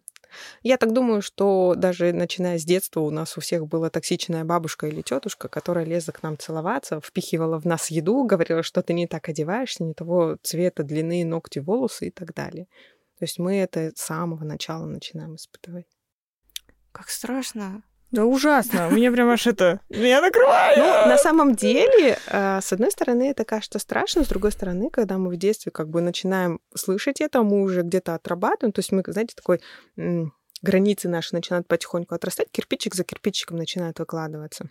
Если вот тетушка какая-то там говорила, что не так, а в это время родители подошли и говорят, не слушай ее, ну, она там своеобразная женщина, ты ей просто говоришь, что со мной так общаться нельзя. Вы уже заложили некую стену научения границ. И когда вы попадаете в компанию, где вам там, ты должен вот так, вот так, иначе ты там тупое существо. Ну, я придумываю, да? Mm-hmm. Ты тупое существо, не так, вы такие, воу, воу, воу. У меня есть опыт, у меня все такая граница, я уже так умею, со мной так нельзя. То есть э, наша жизнь, она нас все равно потихоньку научает. Она нас потихоньку учит, и попадая вот в эту токсичную среду самого рождения, мы постепенно научаемся где-то сами потоксить, потому что иногда можно сказать, ой, нет, не надо, а иногда безопаснее сказать, да-да-да, отшутиться и тихом-тихом сапом mm-hmm. уйти. То есть иногда токсичность может помогать. Если ты видишь, что тебе безопаснее, ну вот э, человек может со своей токсичностью там раскричаться, швырнуть чем-то или ударить, ты же можешь отшутиться взамен как-то, сказать, а, да, да, я такой, хи-хи-хи, ха-ха-ха, принять на себя этот удар, условно принять. Или сказать, да нет, это Машка, Сашка или еще кто-нибудь там uh-huh. что-то сделали, и я говорю, быстренько-быстренько оттуда свалить. Мы существа пластичные, и наши границы, они чаще всего не жесткие, а весьма пластичные. С кем-то мы можем быть таким, с кем-то мы можем быть другим. С кем-то мы держим жестко, категорично говорим нет, а с тем же самым руководителем, зная, что у нас завтра будет повышение на работе, которое нам потом в последующем сыграет, или вы сейчас устраиваетесь на работу и нужно какое-то письмо, вы можете где-то схилить и схитрить. Но мы же люди. Блефовать никто не запрещал. Что делать? Блефовать. А, да. Покер. Покер. Главное понимать, для чего это делаешь, потому что наша осознанность, она помогает нам. Если мы осознанно остаемся в токсичной среде, понимая, что сейчас я здесь остаюсь, чтобы год отработать, чтобы у меня был стаж, а дальше там условно пойти выше, то мы понимаем и осознанно это делаем. То есть мы держимся. А если такое, что блин, я пришел, там опять такой ужас, кошмар, кошмар, это уже не совсем про осознанность. Это вот сейчас еще один фильм про токсичность. Дьявол носит Прада. О. Да. Я буквально неделю назад его пересматривала, думаю, блин, как же я люблю эту актрису, этих актрис. Ты похожа на нее, кстати, на Энн С самого, детства это говорят. Похоже. Как дневник принцессы. Короче, ребята, у нас тут НХТУ в студии. Можете теперь помнить. Но вообще, да, там ведь тоже один человек находился осознанно там, то есть она понимала, что ей не нравится изначально, но у нее была цель. А вторая, Вот отработать. а вторая, наверное, уже погрязла в этом, и мне кажется, она не осознавала, что стоит там. Ну, я бы здесь немножко поспорила, потому что вторая девушка, которая была вторым ассистентом, Мгм. она говорила о том, что, ну, здесь же у нас, как она говорит, я полечу в Париж, я увижу тех людей. То есть у нее тоже была некая цель. Она Мгм. хотела увидеть людей, она хотела носить дизайнерские вещи, она хотела крутиться в этих кругах. Она поэтому там Ну оставалась. да, тоже у нее было. Если бы, я думаю, она бы сидела ради денег, условно, да, она бы, скорее всего, туда ушла. Но у нее были свои мотивы оставаться здесь. У нее были у всех свои мотивы, которые Миранда порезала им просто. Но Миранда тоже была начальником со своими мотивами. Ее же тоже оттуда хотели убрать. Ну, кстати, вот, мы разобрали фильм, все. Все, арбузер на арбузере, это нормально. Арбузер арбузером погоняет. И... Ну, это, кстати, вот фильм очень показательный, потому что у нас, по сути дела, везде так. Вот я вот сколько работаю, сколько уже мест работы поменяла за свою достаточно долгую профессиональную жизнь, вот, но, тем не менее, как бы я все равно замечаю плюс-минус то же самое поведение, вот, допустим, там, на- начальнику хвост накрутили, он пошел накрутил его кому-то там, и вот это все время вот водопадом падает на всех, на всех, говно льется. Говно льется, да, такой фонтан, там только не шоколад, а как на свадьбах ставят. Какашки. Здесь а, очень важно, почему терапия классная вещь. Потому что когда вот говно вылили сверху или накрутили что-то, вылили на тебя, и если ты понимаешь, что ты можешь это сконтейнировать, пойти к психологу, выложить, а не дальше выливать на других, ты останавливаешь этот поток. Вот это как раз на мой вопрос про что делать тем лиду, чтобы вот это контейнировать и вот это все не позволять дальше э, литься. За это можно пойти к вашему психологу. Не, ну я, я понимаю, ну как бы, может быть, какой-то совет есть дефолтный для всех, что-то, с чего-то начать хотя бы. Но научиться контейнировать эмоции, это, ну, или то, что там сливается, это ну, очень сложный, но важный навык. И его лучше научиться где-то вот в кабинете психолога. Мгм. Потому что вот сказать там, стоп, я не буду на других выливать, или зачем я на других выливаю, это же тоже про осознанность. И, ну, и думаю, здесь больше зависит от ситуации, от среды, в которой ты находишься. Потом, смотрите, наш коллектив, наша структура, она похожа на некую нашу семейную структуру. Мне просто очень проще объясняться, да, на каких-то семьях, если я так приведу Мгм. пример. Наша там прабабушка говорила нашей бабушке, что она тупая, ничего не сможет. Наша бабушка, угадайте, что говорила нашей маме? Что она тупая, ничего не сможет, не способна и так далее. И если наша мама в, наше, ну, в свое время такая говорит, нет, блядь, извините, своей дочери я так говорить не буду. И если она себя в этом останавливает, то она и не будет своей дочери, как- то есть она такой некий щит ставит. Но у нас есть процессы, которые включаются, и вот это научение, которому мы научились неосознанно, оно подсознательно все равно вылазит. А чтобы убирать эти подсознательные вещи, нужно ходить к психологу и становиться более осознанным. Да, то есть я так поняла, что ты можешь и не говорить, типа, приходить ругаться. Ну, там, типа, я промолчу, не буду доносить Но вот куда-то эту это нужно деть. Да, и ты никуда не дел, не пошел к психологу, не проработал, то ты все равно неосознанно будешь жестить со своими. Даже не понимая, что ты вот эту инфу им передаешь. Мгм. Ну, то есть, короче говоря, все равно все, все способы спасения своего, своей команды, своего коллектива через работу с психологом э, у тем лида. То есть это единственный, получается, годный совет. Сам не Но справишься. Ну, я как психолог говорю такой совет. Возможно, нам. возможно, там ну, кто-то другой может дать другой совет, но у меня вот такой вот позыв идет к людям. Не, ну я, я тоже считаю правильно, потому что я тоже, ну, у меня как-то всегда было желание спрятать их, э, не давать, да, всем э, Весь вопрос, почему? на себя. Ну, потому что я понимаю, я понимаю, что вот этот островок, моя команда, она хотя бы если она не токсичная, в ней комфортно находиться, и ты там можешь найти спасение и, и сам как лидер. Ну, типа, выйти подышать. Да, вот ты такой там в говно. отдышался, потому что они тебя не шемят ни за что, они тебя не обижают, они, наоборот, тебя поддерживают, они становятся тебе... Это взаимо... взаимообмен энергиями происходит, позитивными. И я лично делала это тоже из каких-то эгоистичных целей всегда, чтобы у меня была такая отдушина, так сказать. Но все равно, как бы, я все равно сталкиваюсь с тем, что как будто бы токсичность, она имеет свойство еще и нарастать. Вот как будто бы вот раньше было меньше. Что-то мне вот кажется, что то ли мир вли- внешне влияет вот на, вот на фоне событий или Мгм. что.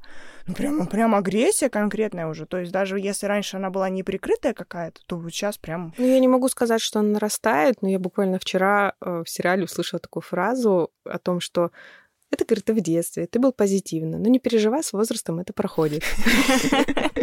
Я такая сижу, я задумалась и думаю, а ведь действительно, чем старше мы становимся, то ли мы начинаем видеть больше негатива, то мы начинаем на себя принимать, то ли наши родители своими спинами это защищали, как-то становится непонятно, то ли действительно нарастает. Я в этом еще, честно, я сама в этом еще не разобралась, в связи с чем у нас как-то вот ну, начинает с позитива становиться меньше. Да, кстати, я тоже вот это замечаю, и вот думаю, не, не думала про возраст, думала, что ну, как бы терапия помогает осознанности, и поэтому я уже просто начинаю все это детектить вот так вот. И все равно получается, а оно не прекращается. Ну не да. прекращается, и все равно. Терапия продолжает. снимает розовые очки. Да, и потом ты такой, Где они? Где? Их да, и уже все. все, где мои Кто-то унес. Как говорила моя любимая преподаватель, она говорит, мир воняет. Он не просто пахнет, он воняет. И воняет он иногда разными запахами. То есть мы можем как цветочки унюхать, так и запах навоза. А Навоз, кстати, еще ничего. Тут не поспоришь. Это да. Но, к сожалению, мир разный. Если мы привыкаем видеть его только хорошими красками через розовые очки, то рано или поздно розовые очки бьются стеклами вовнутрь. От этого становится больнее. Работайте над собой, ребята. Да. Я такой нагнетающий психолог. Нет, ты очень правдивый психолог. Я прям э, понимаю, что, ну, почему-то кажется людям, вот когда сторонним, когда они видят, что ты к психологу идешь, они говорят, окружающие, особенно которые не- родственники боятся, что ты там что-то поймешь, Мгм. они начинают, ой, ну сейчас тебя психолог научит, какая ты такая вся классная и непогрешимая, в розовых очках оттуда выйдешь. То есть они думают наоборот. А у меня спрашивают, про меня что говорили? Да, Да по тебе вообще ничего не говорили. Иди отсюда. Все. нужен ты больно, еще в терапию тебя нести, да? Я вам скажу больше, если я прихожу в какую-то новую компанию, все узнают, что я психолог, поэтому я чаще всего говорю, что я не психолог, я там придумываю какие-нибудь разные профессии. Они говорят, ты психолог? Ну, расскажи что-нибудь обо мне. Я сижу думаю, да я тебя впервые вижу, что я тебе могу рассказать. Я не гадалка, я не хиромант, я не астролог. Это- карты достану. Нагадай вам тут. Но через метафорические карты я смогу очень много узнать о человеке. Это, да, инструмент классный. Но э, просто человечество, и, в принципе, человек, он зациклен настолько о себе, что кажется, что говорят о нем, думают о нем, хотя вот даже по улице идешь и думаешь, блин, у меня стрелка на колготках прошла, вот все люди обратят внимание, что-нибудь скажут. А потом, когда начинаешь понимать, что да людям пофигу. Ну, увидели они эту стрелку, ну, подумали, вспомнили, как сами с такой же стрелкой на колготках ходили. Может быть, пришли кому-то рассказали, но и забыли. А вот этот вот стыд внешне социумом наш на какой-то навешенный, он остается. Я говорю, социум сильное влияние на нас имеет. Если мы умеем держаться вот на своем, понимать свое, то мы стабильная личность иногда. Иногда. То есть, подождите. То есть, это не навсегда. Нет, потому что есть факторы, которые нас выносят, выбешивают. Да то же самое, вы вроде бы умеете держать границы. У вас там взрастили там с четким пониманием своего я, у вас там любовь взращенная к себе, в этом, как говорится, эгоистичная сука. На самом деле это прям комплимент шикарнейший, на мой взгляд. И вы приходите в коллектив, и там начинаются такие жесткие манипуляции, которые, допустим, дергают вас за личные ценности.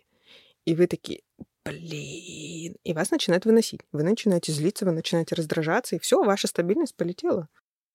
Это я вчера у тебя картинку видела в сторис. Вот эта игра в, в терапии пошла туда, тут разговор с бабушкой на три шага назад. Э, нормальный, спокойный период. Разговор, разговор с бабушкой, стрессовая ситуация, депрессивный фон.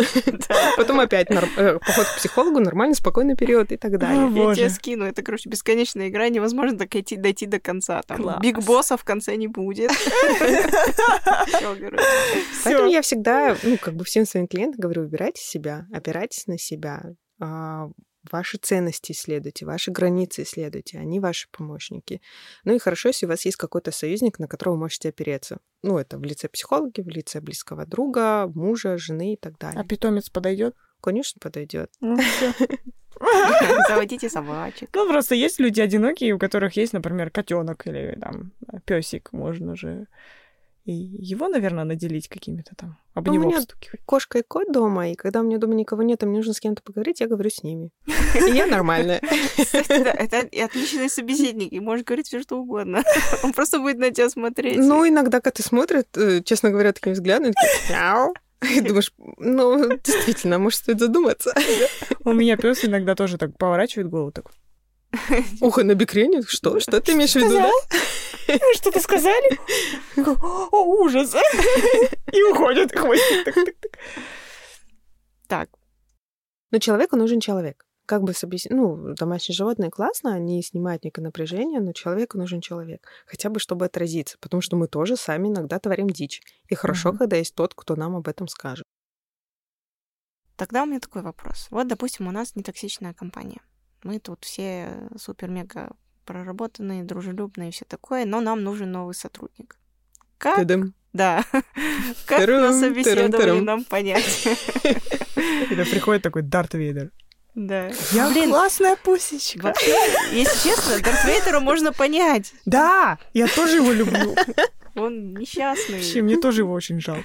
Это вы уже поняли, потому что поняли, что собака бывает кусач. Да. Поняв его жизнь, вы поняли, почему он себя так ведет. Его обварили кипятке, обрезали ему все руки, ноги просто.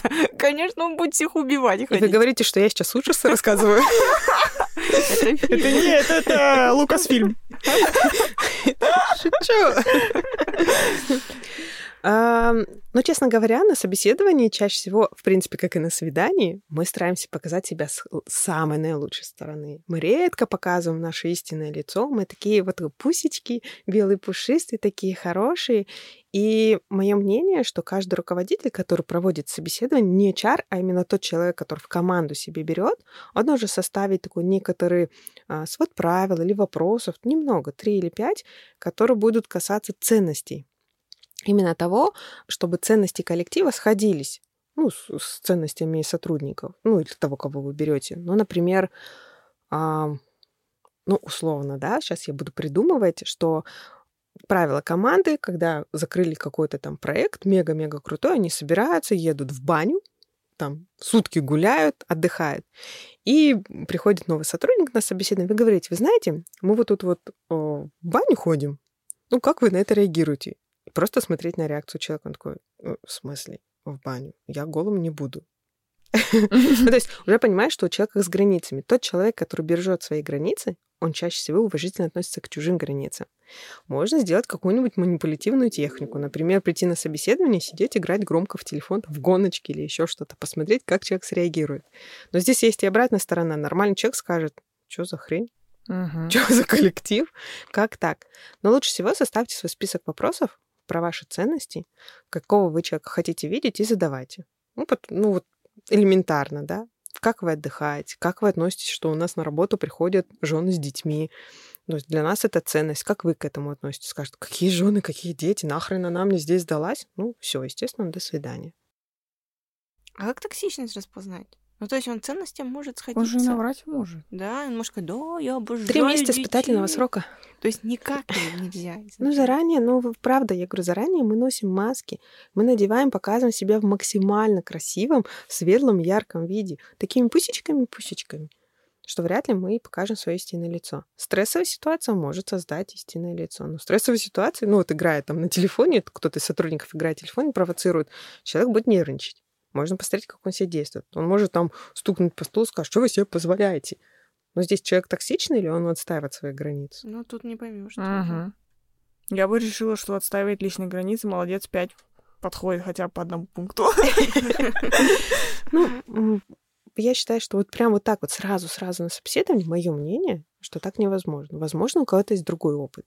И, ну, правда, можно найти. А психологические тесты помогают понять? Кандидаты вот высылают же иногда. Я их, кстати, всегда, как только их вижу, я сразу отказываю. Типа, я не прохожу психологических тестов. При Э, найме. Вам выс- высылают психологические тесты? При найме, да. Там какие-то, ну, я вот один раз проходила, там такие, типа, там, в какой круг ты выберешь, ну, к примеру, там, картина. Да, там, какой-то какой из тестов, цвет, да, там, да, вот да. такие какие-то. Какой-то есть цветной тест кого-то Тест там. Люшера. Вот, да. Мгм. Вот что-то такое я проходила, и еще там на какие-то еще типа вещи. И я такая, ой, ема, такая пошла отсюда. Вот для меня это уже сразу показатель того, что что-то здесь не так, раз они меня так проверяют. Неужели уж они там все непогрешимые, господи? Ну, можно спросить у них, зачем вы присылаете мне этот тест? То Что он вам даст? Ну ничего. и- Они говорят, Ой, это тест. Это наш обязательный стандартный шаг ничего страшного. Интересно, они его прям оценивают? Вот мне тоже интересно. Потому что, ну, смотря какие тесты, они смотря что оценивают, да, вот бывает там на стрессоустойчивость, бывает на шизофрению. Но и то, это же один из видов тестов. Пока ты с человеком не поговоришь, как вы можете тест пройти? Может, у вас там соседка за вас прошла? Может быть, вообще от фонаря ставили? Общение, вот это тест с человеком только тогда поможет понять. Ну, вот я знаю, что, например, вот в крупные компании типа Марса, там еще какие-то вот такие ритейлы, у них всегда есть какой-то такой шаг, в котором они тесты высылают. И вот я вот хочу понять, это работает вообще или нет. Я, например, проходила полиграф, и я считаю, что это кошмар при найме. А, Я говорю, это смотря для чего они используют. Если это просто потому, что в компании принято, и просто галочку поставили, что человек прошел, они могут даже не смотреть это. Это одно. Но если они хотят что-то исследовать, то вопрос, что они исследуют. Так мне даже отказали исследовать? один раз, по-моему. Вот я когда вот только из колледжа, что ли, я вот пыталась проходить собес, и вот там это было. Они Мгм. мне дали какой-то тест, и я, короче, его прошла, они сказали, ой, вы нам по психо... У вас что-то тест какой-то, мы вас не возьмем. Ну, меня тоже не брали. По тесту? Да, по психологическому тесту не взяли психолога на работу. Ну, бывает. Психолог, который не прошел психологический тест. Что? Ну, Понятия не имею. Может быть, чересчур честна, а честные люди это же тоже неудобные. Ну, я говорю, Да. смотря какой тест и смотря для чего. Но, опять же, таким, ну, допустим, MPI, это можно посмотреть, насколько это человек честен, насколько у него качества какие-то развиты, и, соответственно, по нему взять, подходит он под команду, не подходит. Мгм. Но этот тест, он и проводится достаточно профессиональными людьми, достаточно долго, и желательно присутствовать, потому что ты у человека вот так спрашиваешь. Можно А. посмотреть, он отвечает «да», «нет», юлит, не юлит, задумывается, перечеркивает. Ну, то есть там, ну, это надо смотреть прям в среде. Вы- Хорошо, если вы тесты проходите прям в присутствии этого Мгм. человека, потому что вы можете элементарно нервничать, не туда тыкать. И, соответственно, у вас уже тесты будут другие, да, показатели. А потом, если вы нервничаете, значит, вы, ну, вероятнее всего, стрессонеустойчивы. То есть здесь смотрит каждый по-своему. Там много факторов, которые могут случиться. А про полиграф вспомнила. У меня брат год назад устраивался на работу, тоже в крупную компанию, и он программист, разрабатывает там различные программы, и им сказали, что полиграф нужен, чтобы вы потом не распространили информацию, там не продавали и так далее. Он три с половиной часа проходил полиграф. Он говорит, Мгм. мне задавали одни и те же вопросы по кругу. 10 вопросов. Сначала первый круг, потом второй круг, Мгм. третий, и вот так вот так Так далее, же, так да. далее. Я говорю, сижу, думаю, да вы, говорит, ребят, да вы задолбали. Ну сколько Мгм. можно? Он говорит, зачем одно и то же, почему? Они говорят, ну, потом уже, когда взяли на работу, они говорят, на самом деле нам не сколько нужны были ваши правдивые ответы, а посмотреть, как вы действуете в этой среде. То есть вы будете молчаливо вот эти три с половиной, дальше четыре-пять часов сидеть, молча это делать. Вы скажете свое нет, вы скажете свое да. И что бы, если бы он сказал, слушайте, достали вы меня, я пошел отсюда. Но он так и сказал. А, да? Да. Его взяли? Да. А. Опять же, я говорю, для чего это проводится тест? Мгм. Это, видишь, ну, это была некая стрессовая проверка. Как человек себя поведет. Они посмотрели, что человек может сказать нет, он может сказать достали, ну, Мгм. иметь какое-то свое мнение. А им такой человек в команду нужен был. И они его взяли. А как понять, вот ты сказала, что вот подходит ли он команде или нет. Это то есть должна, должен психолог сначала понять, какая команда и какая там атмосфера и все такое. это а, руководитель. а руководитель как это понимает, если он, ну, типа, обычный такой жлоб, ну, типа, просто руководитель. Стандартный. В моей картине мира Так, ладно. В моей фирме, когда устраивает на работу, сначала собеседование проводит э, рекрутер, или как он там называется, э, ну, который... HR, а. Нет, он не сколько еще HR, сколько вот кто на первичном этапе анкету смотрит, какое-то собеседование элементарное, простенькое. Потом проводит HR, который, это чаще всего человек-психолог, ну, совмещение, да, он имеет, смотрит, а, там, выполняет ли он обязанности, не выполняет, а потом руководитель, который уже может посмотреть задачи, который справится он с поставленными задачами или нет, потому что, ну, не, не думаю, что HR знает, какие задачи сейчас Ну да. происходят в, в непосредственной команде, и посмотрит, подходит он под коллектив или нет. Ну так это, это ж харды больше, а не психотип, например. Или что, как это? Я не, не, не шарю, ну вот. Какие психотипы? Ну я не знаю, ну типа, аж зачем психологический тест тогда проводить? Ну, я говорю, это зависит от того, что кто и для чего делает. Это, это Мгм. вопрос больше к тем, кто эти тесты организует. Ну вот, а если говорить о том, зачем, вот, а зачем их обычно делают? Понятия не имею, зачем делать.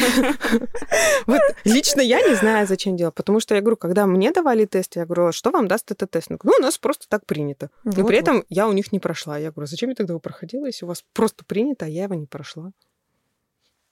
Непонятно. Ясно. А вот Что ничего не ясно. Потемки. а ты как э, организационный психолог, ну там есть у вас какой-то такой пункт? Разработать тесты? Я сразу сказала, не парьтесь. Это, это- вообще Ну, это нет. Я считаю, что вот так вот, вот тет-а-тет с человеком, считывая его вербальные, невербальные какие-то признаки, смотря как он действует, можно понять. Потому что кто-то приходит на собеседование там после длительного декрета, и понятное дело, что человек волнуется. Ну вот он там сидит, пальцами набивает, Мгм, как-то мгм. дергается. И здесь, опять же, задача, да, наша. Мы там, хотите водички? Там, ну, я вижу, что вы переживаете. Он такой, да, я переживаю. И в это время человек успокаивается. То есть мы как-то можем успокоить, продолжить беседу. А если человек, несмотря на все это, продолжает дергать руками, ну, тут уже явно у него что-то нестабильное происходит. Потому что а, как только вот даже мы, когда говорим, что изначально... Бывает, что я даже на сессии могу волноваться, когда приходит новый клиент, я говорю, Мгм. ты знаешь, я сейчас так волнуюсь. И как только я это говорю, у меня волнение спадает. Мгм. И то же самое люди. Ну, зачем мне тестирование, если я могу вот так вот в виде человека это все понять? Бывает, что когда в карантин проводили, там же онлайн все было и не видно, ну, по пояс видишь человека, все. Девушкам, мужчинам свойственно поправление волос. Вот они постоянно свои волосы Да, да, да. поправляют, тоже так очки поправляют, там начинают ногти грызть, еще что-то. Просто, опять же, зеркаливание людей. То есть я вижу, вы сейчас поправляете, вы там волнуетесь, да, ну, не переживайте. Там, у меня тоже, когда собеседование, я тоже волнуюсь. И если в это время напряжение у человека хотя бы чуточку спадает, ну все, человек как-то с собой справляется. Зачем тестирование? Я лично не понимаю. Но, опять же, смотря какая компания. Если, допустим, это какая-то воинская часть, я думаю, у них там есть какие-то наверняка тестирования. Или там служба безопасности при президенте. Кто знает. Я в небольшой компании. У нас там все простенько. Мгм. Ну, получается, значит, нету разницы, да? Вот с точки зрения соискателя, если смотреть, то тоже надо на те же самые моменты обращать, что и с точки зрения э, нанимателя, вот, допустим, я как руководитель. Да. Я думаю, что и тот, кто ищет работу, ему имеет смысл сидеть, просто смотреть, как себя ведут. Если это несколько человек, ну, сидят, посмотреть, как они между собой контактируют, посмотреть, то есть э, адекватно, неадекватно с тобой общаются, хамят или грубят. Есть такие компании, поверьте, где еще на собеседовании вам могут нахамить. Да, я знаю. Я все знаю. Все И проходили. я еще думаю, что соискателям имеет смысл спрашивать прямо компании. У нас же вот сколько приходит людей, я сколько собеседований провела, это просто... У вас есть вопросы? Человек такой, нет-нет, все, спасибо. Может а, про зарплату спросить, про отпуска может спросить. Но крайне редко, это, наверное, один из ста человек, кто может спросить, а как у вас устроен коллектив? А какие вы проводите там мероприятия для сотрудников? А что у вас там с отпускными, с выходными? А если у вас переплаты и так далее? И просто посмотреть, как на это реагируют. Иногда, а, вот я когда искала работу, я говорю, а как у вас выстроен коллектив? Они такие, в смысле? У них были такие большие глаза. Я не знаю, что их смутило слово коллектив или выстроен. Я говорю, ну, у вас какие-то там тимбилдинги проводятся, мероприятия, там, family day, day off. Они такие тебя.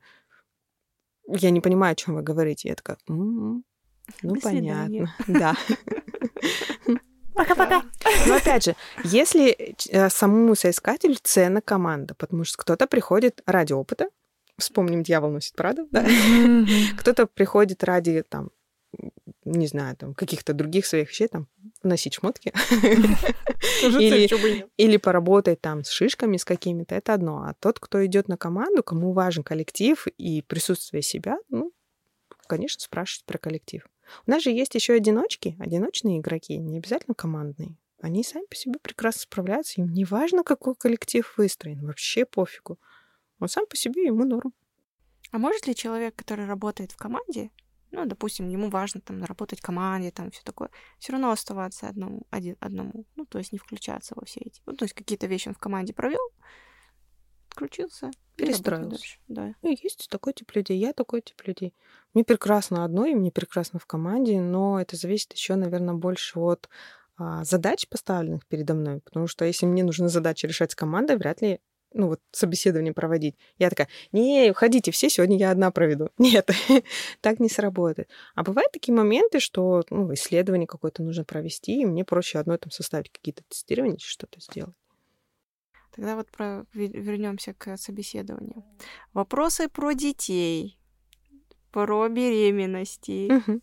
Это токсичный вопрос. Ну, то есть мож- могут ли они служить красными флагами? Ну, то есть когда у тебя спрашивают, а вы замужем, если дети, а почему вы не замужем? А если дети, а дети часто болеют или не болеют?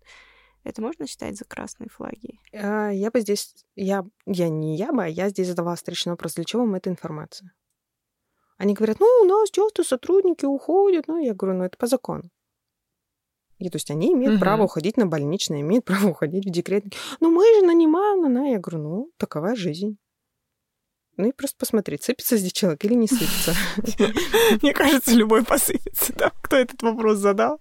В смысле? Мы вас нанимаем тут работать с 9 до 6. Ну, вы знаете, работодателей тоже можно понять, когда, ну вот такая работа, что работают девушки, да, и они нанимают одну сотрудницу, у нее там двое детей, ну, например, как у меня, да, и там дети начинают поочередно болеть. И я постоянно, например, а, не удаленно ухожу, а больничный беру. Соответственно, я не могу выполнять свою работу. Нагрузка идет на других сотрудников.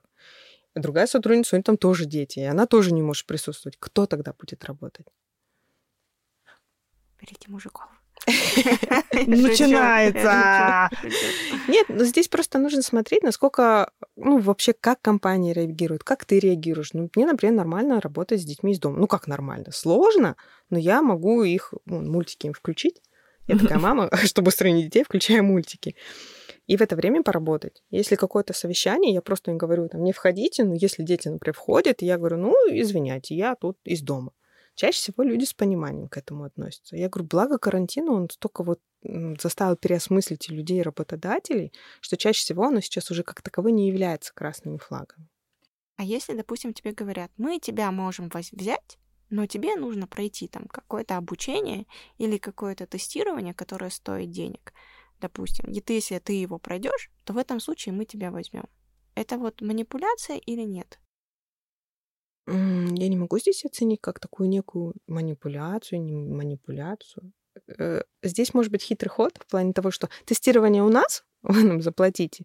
Нет, И они нет, такие- сторонний ресурс какой-то. Вот, допустим, есть какая-то международная сертификация, мы понимаем, что мы берем человека без опыта, и чтобы этот человек без опыта доказал нам, что мы его можем взять, мы должны, он должен заплатить 200 долларов и пройти вот это вот обучение, сертификацию международную получить, прийти к нам первую ступень. Ну, я например. думаю, здесь интересы двух людей. Если соискатель заинтересован в этой работе, он действительно после собеседования понимает, что да, я хочу здесь работать, он пойдет на это. Ну и так же, как и компания. Если не видит, что соискатель, да, нам подходит, и мы хотим, чтобы он был у нас, пройдите это. Но чаще всего, опять же, если прям такой крутой сотрудник, они просто сами заплатят. Ну да, тут тоже вопрос. Типа, почему я должен тратить свои деньги? Я без работы нахожусь в поиске. Не, ну так это же провокация, ну, как по мне. Потому что я, допустим, прихожу, и я понимаю, что у меня нет опыта, я претендую на стажировку или там на там, совсем начальный уровень, и почему-то мне на собеседовании начинают, а вот вы пройдете за деньги там, вот тогда и приходите. Ну, опять же, смотри, я бы, например, вероятнее всего, я бы сказала, что, ну, если вы хотите, чтобы я у вас прям работал, вы можете это проспонсировать, заложить в стоимость моей зарплаты там, в течение года, ну, условно, там, 200 долларов, что получается? Ну, пусть будет там по 20 долларов в месяц вы можете у меня это забирать, ну, и стоимость это оплатить. Ну, короче, в ответку вернуть. Win-win. Да, да. О, Ну, круто. Если, если они правда заинтересованы, ну почему бы и нет? То есть я как бы же и оплачиваю его, получается. Там-то, так- там такая была ситуация, что там не было заинтересовано, это было типа гарантия того, что человек действительно э, Хочет что- работать? что-то знает и хочет работать у нас. Типа мы его так проверяем. Ну, Типа, на самом деле никто от него ничего не требует, просто, типа, вбросили и ждут ответ. Ну, мне кажется, что классный вариант как раз ответить, что если вы действительно во мне заинтересованы, давайте тогда так. Вы оплачиваете, а потом с моей зарплаты вы просто будете это забирать.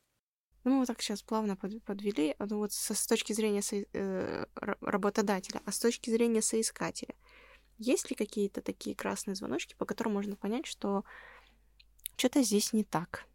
В этой организации что-то тут не так. Ну, я думаю, когда мы будем задавать... воп- Во-первых, это само собеседование изначально. Вот как мы с Лерой уже да, говорили, что могут хамить, грубить.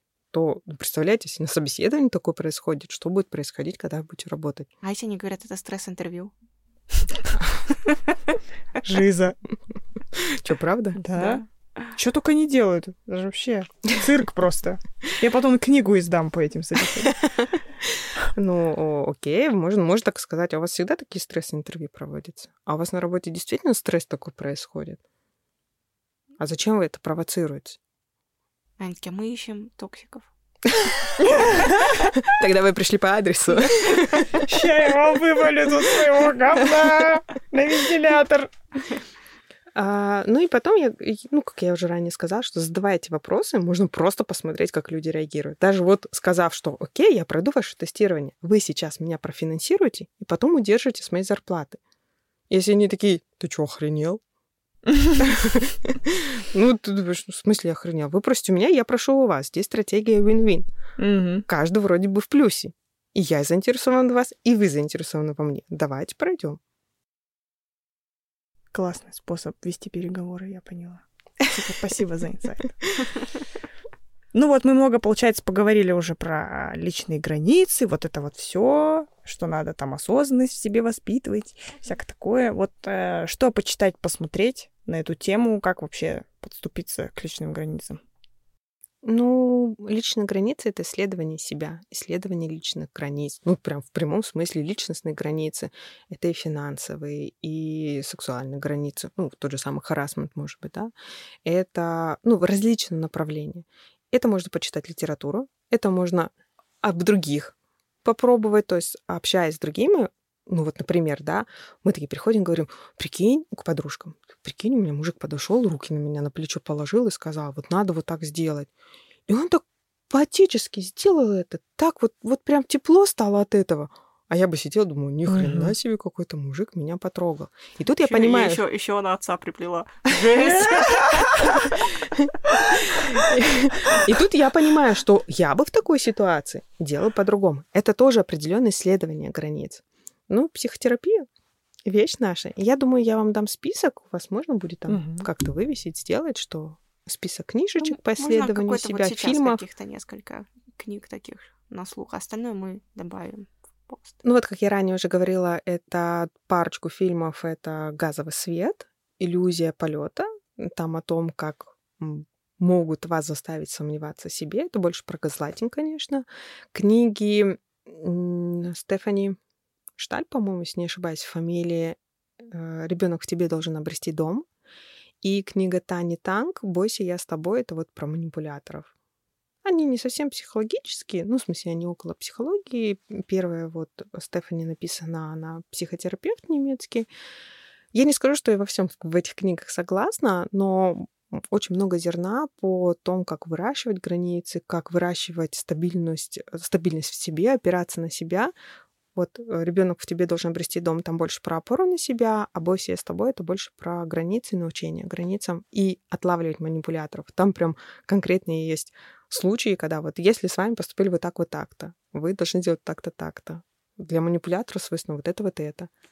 О, Можно супер. прямо эти закладочки. Супер. такой Все забираем. Кстати, про ребенок тебе должен обрести дом. Готовьтесь к практическим упражнениям. Я была не Да. готова, что они там есть. Потому что я принесла, ну, на работе у меня был обеденный перерыв, я решила почитать. И там упражнения, я такая думаю, ну, сейчас сделаю. Я чуть не обрыдалась, там все закрыла, говорю, нет, я дома буду делать, здесь не буду делать. Реально, вот прям действительно, если вы хотите себя проработать, капец, крутая книга. Да, у нее вот у этого автора У меня, к сожалению, на фамилии плохая память. Или, к счастью, не а знаю. я даже не помню вторую супружескую. Она, а, ну, как психотерапевт хорошо пишет, и именно ну, поупражняться. Но сразу скажу, что книги, они не заменяют психотерапию, потому что мы можем некоторые вещи в себе не замечать, такие некие слепые зоны. Поэтому даже сами психологи, хоть и знают много методов, инструкций, книг, они тоже ходят к психологу, чтобы замечать то, что не было заметно. Ну, те же самые токсики, они могут что-то говорить и не замечать. А мы такие, ну, вообще-то ты сейчас вот такую вот хрень творишь, не надо так. Он такой, О, блин, блин. Ну, нормальный человек, он потом извинится. Условно нормальный, да? Ну да. Он скажет, что да, блин, ну, что-то извини, там, не должен был сплетничать о тебе, или да, я сейчас обесценил тебя, прости, так вышло. Ну и дальше диалог выстраивается. А может быть и нет. Супер. Да нет, в принципе, мы все, по-моему, пообсуждали уже. Очень интересно получилось. Да, если подводить итог, мы все в токсичности. Рано, если кто там не был, ждите. Да, скоро там, все там будем. Да мы там и были, и мы, может быть, даже сегодня друг на другу потоксичили. Может быть, Это нужно вот последовать. Это потом, когда Сейчас расчехлю список своих личных границ, так. Где там у меня это было записано? Да, главное просто помнить о себе и выбирать себя, и тогда никакая токсичная среда, наверное, не будет так сильно страшна, наверное. Вы умеете, вы будете знать, где давать отпор и как давать отпор. Да, выбирайте себя. Да, и я думаю, что люди, которые сами говорят, мы с токсиками не работают, они просто не понимают, что они все время с ними и работают. И сами тоже токсики. Ну, я тоже тот еще токсик на самом деле. Мы все токсики, давайте обнимем. Давайте обнимемся. Спасибо, Юль, большое. Спасибо. Было приятно, волнительно и приятно. Да, супер. Классная беседа. Спасибо большое. Все, ребят, тогда Да. всем пока. Пока-пока. Пока.